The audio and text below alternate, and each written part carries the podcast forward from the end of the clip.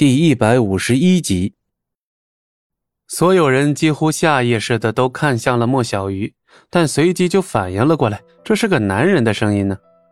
赖皮狗，你再说一遍。不好意思，没空。这下除了莫小鱼之外的所有人脸色唰的一下就阴沉了起来。莫小鱼同样十分惊讶，他哪里能想到戚不义居然堂而皇之的这样说话。小鱼。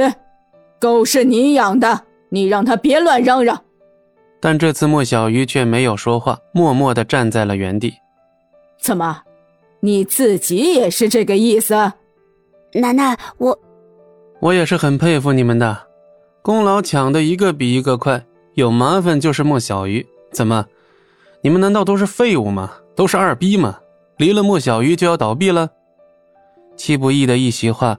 再次让办公室的气氛下降到了冰点，就连莫小军都傻眼了，就连他也没想到戚不义居然敢当着老太君的面说出这么一番大逆不道的话来。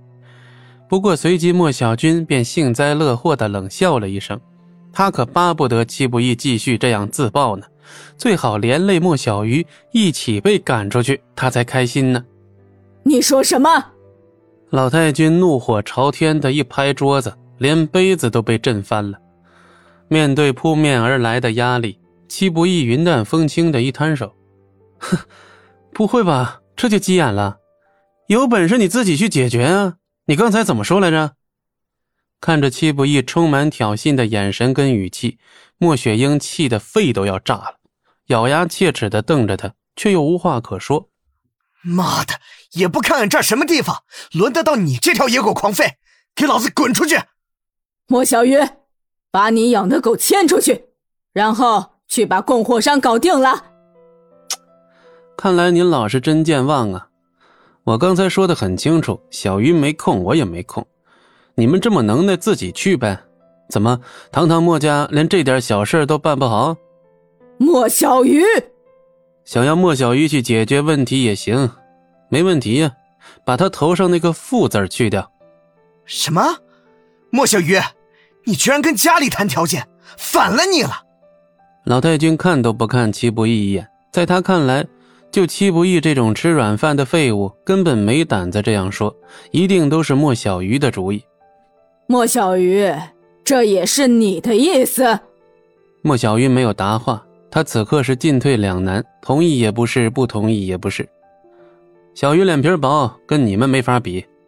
莫小鱼，我在问你话。行了行了，别他妈扯着嗓门在这喊了。我说的就是他说的，听不清楚啊？翻了天了！奶奶，动火伤肝，他们这种人就是公司毒瘤，还是趁早赶出去的好。老太君眼中闪烁着愤怒的火光。直勾勾地盯着一言不发的莫小鱼，而莫小鱼此刻有些六神无主，可一想到自己遭受的不公平对待，心底就涌起了一股想反抗的念头。在经过了一番思想斗争后，莫小鱼还是缓缓开口：“奶奶，我为公司做了这么多，就算您不愿意让我做负责人，我觉得我也配得上后勤主管这个位置。”呵呵，真是痴心妄想。给你一口饭吃还不满意，还想抢饭吃，真是狼子野心，典型的白眼狼。莫小鱼，你知道自己在说什么吗？奶奶，我知道。本集播讲完毕，感谢您的收听，我们精彩继续。